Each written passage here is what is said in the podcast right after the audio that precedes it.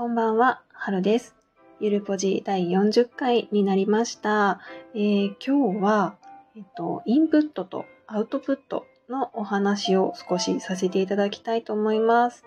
というのも、えっと、私がですね、先週からちょっとインプット型になっちゃってまして、言ったら勉強会だったりとか、そうだな、セミナーだったりとか、まあちょっと本を読んだりとか、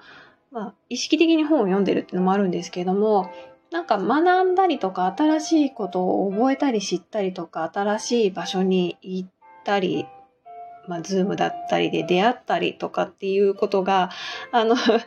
今すごく多くて、先週から今日もそうだったんですけど、多くて、ちょっとアウトプット、それを、なんだろう、学んだことを実践するだったりとか、あの、なんかブログとか、インスタに上げるとか、まあこうやって喋るとかっていう時間が、なんかちょっと足りなくて、わちゃーってなっちゃってるっていうのがあるんですけど、あ、なんか自分の中でね、あ、今インプットすごい多いなっていうのを感じてるんですよ。で、別にそれが悪いっていうわけじゃなくて、私は基本的にインプットすることがすごく好きで、そうすればするほど、なんか自分が深掘りできていく感じがして、なんていうのかな。あの、エニアグラムっていう性格診断でも調べる人っていうぐらいなので、どっちかというと研究者タイプなので、すごく好きで楽しくてのめり込んでしまうんですけども、ちょっとね、やっぱやりすぎてしまうと、どっかで出さないとね、詰まっちゃうというか、あの、インプットするだけだと、なんていうのかな、だんだん本当に頭が、頭の中わちゃーってなって、なんていうのかな、まとめて、ちょっとポイってどこか外に書き出すだったりとか、何か行動を移すとかをしないと、なんか、なんか、詰め込んでる割になんかスッキリしないっていうような状態になっちゃうんですけど、まあ、今少しずつなのでこうやってお話ししたりしてアウトプットにちょっと変化させていってるところなんですけど、まあそういうちょっと先週からのわちゃわちゃな感じがあったので、あインプットとアウトプットのバランスだったりとか、まあそれ今自分がどういう状態なのかって理解してることってすごい大事だなと思って思ったし、あの結構ね、子供のできるできないこととかを見てる時に、すごく私、インプット、アウトプットって使ってるなっていうふうに思ったので、あの、子育て中の皆さんにもシェアしたいなって思ったんですけど、あの、うちの子二人ね、お兄ちゃんと妹いるんですけど、二人とも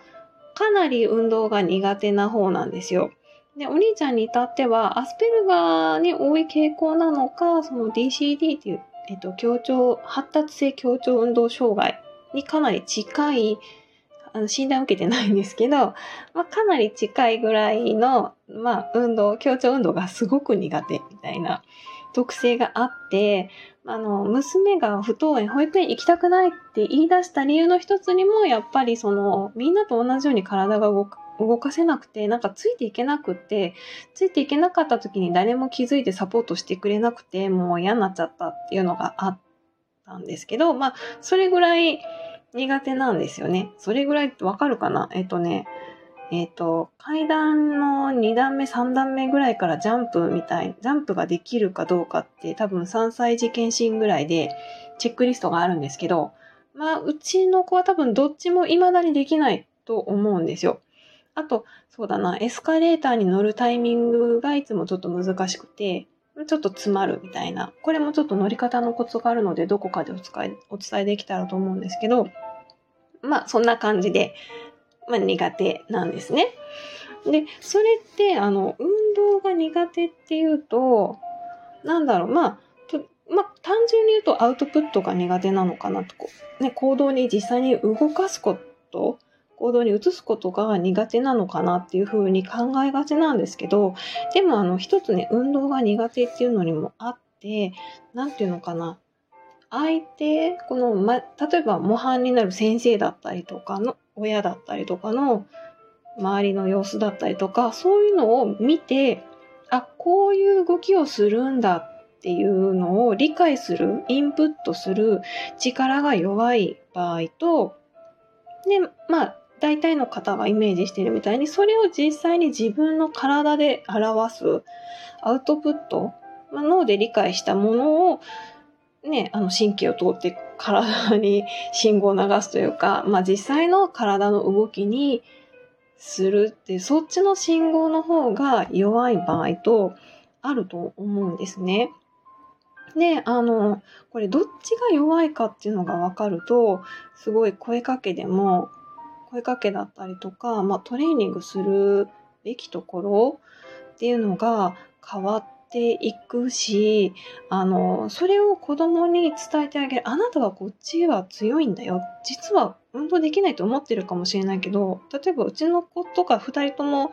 割とインプットは強いんですよ。あの、目で見たことだったりとか、図解されるとすごく覚える、理解はできるタイプなので、こっちは、あの、ちゃんとできてるんだよ。でも、なんていうのかな、うまくこう自分の体を使いこなせてないところっていうのが、あの、もっとの伸ばせるところだと思うからっていうふうに言うんですけど、あの、それを親である私たち、まあ親だったりとか、まあ支援者だったりとかが理解していて、あなたでもこっちは強いんだよっていうのを教えてあげると、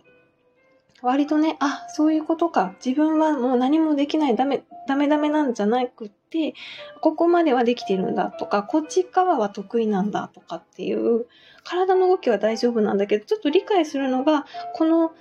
言われ、あの、教えられ方ではダメなんだっていうのに気づいたりとかすると、なんていうのかな。あ、自分のせいじゃないんだというか、自分の全てがダメダメなんじゃないんだっていうふうに、あの、誤解が解けるので、あの、すごい自己肯定感だったりとかが保てると思うんですね。で、まあ、あの、苦手を補うこと、自分の得意な部分、今できてる部分っていうのが分かると、その苦手をね、あの、克服したいとか、補う方法を見つける、やってみるっていうことに意欲も湧いてくるので、あの、大事なのかなっていうふうに思います。で、うちの子ど、うちの子たちは二人ともね、あの、アウトプットの方が苦手になってくるんですけども、まあ、例えばインプットの方ですね、理解、どんな動きをするのか理解する力がちょっと弱い人とかは、例えばなんですけど、あの、学校とかでありがちなのは、あの、声かけだけね、体育の時間ね、声かけだけで、なんか言われる。ピューンって飛ばすよみたいな感じで、なんかすごく、なんていうのかな、ピューンって具体的じゃないじゃないですか。シュッとか言われても、全然なんか、は？みたいな感じなんですけども、全然イメージできない形で言われたりとか、例えば耳だけで聞いてるから、その耳だけで聞いたこと、耳で聞いたことだけだとちょっと入りにくかったりとか、そういう子が、例えば、こんな風にするよっていう風に見本を見せてもらったりとか、で、あの、見本、誰かが実際にやるのって、その鏡の向き、向かい合わせの方がいいのか、同じ方向を向いてるのがいいのかも違うし、うちの子の場合だと、その、誰かの動きを、ま、真似ぶっていうのがすごく苦手で、それって多分3次元だからなんですね。で、それをなんか2次元の図解とかにすると、あやとりの本とか本見ながらめっちゃややるんですけど、その2次元の状態、平面の状態で図解されるとすごくわかるとかっていうこともあったりするので、声かけだけなのか、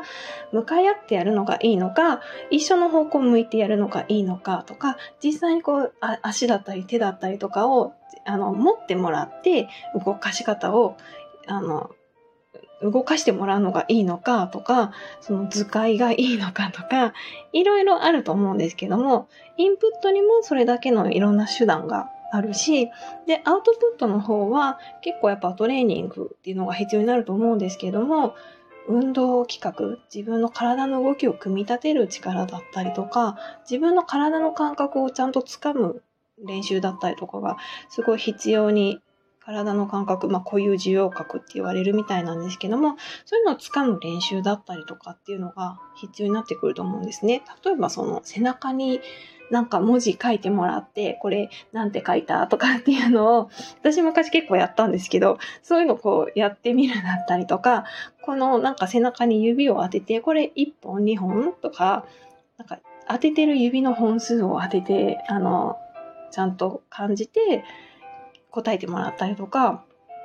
ちょっと今思いつくのがそれぐらいしかないんですけども、ジャングルジムとかもね、なんかこう次こっちに手をかけて、こっちに足かけてっていう風に自分の体をどう動かしたらうまく登れるようになるかっていうのを、その運動企画、自分の体をどう動かすといいのかっていう組み立てる力っていうのも養えたりするみたいなので、そっちのアウトプットの方に注力するのか。っていうふうに、そのアウトプットでもいろいろなトレーニングが苦手な部分のトレーニングっていうのがあると思うんですね。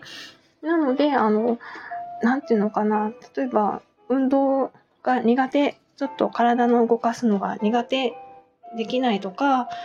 不器用だとかっていうこと一つとっても、あの、インプットが苦手なのか、アウトプットが苦手なのかとかっていうのもあると思うし、まあ、それによって、まあ、ね、これからちょっと強くしていきたいところトレーニングしたいところっていうのも変わるっていうのも、あの、知っといていただきたいですし、何よりも、あの、できてる部分がある。その、運動一つとっても細かく分けてできてる部分があるっていうことを、あの、本人にちゃんと理解させてあげるっていうのも、あの、すごい、じゃあできないところを補おうっていう風な意欲に変わってくると思うので、そんな感じで、あの、やってみて、ちょっと観察して、今どっちが苦手なのかなとか、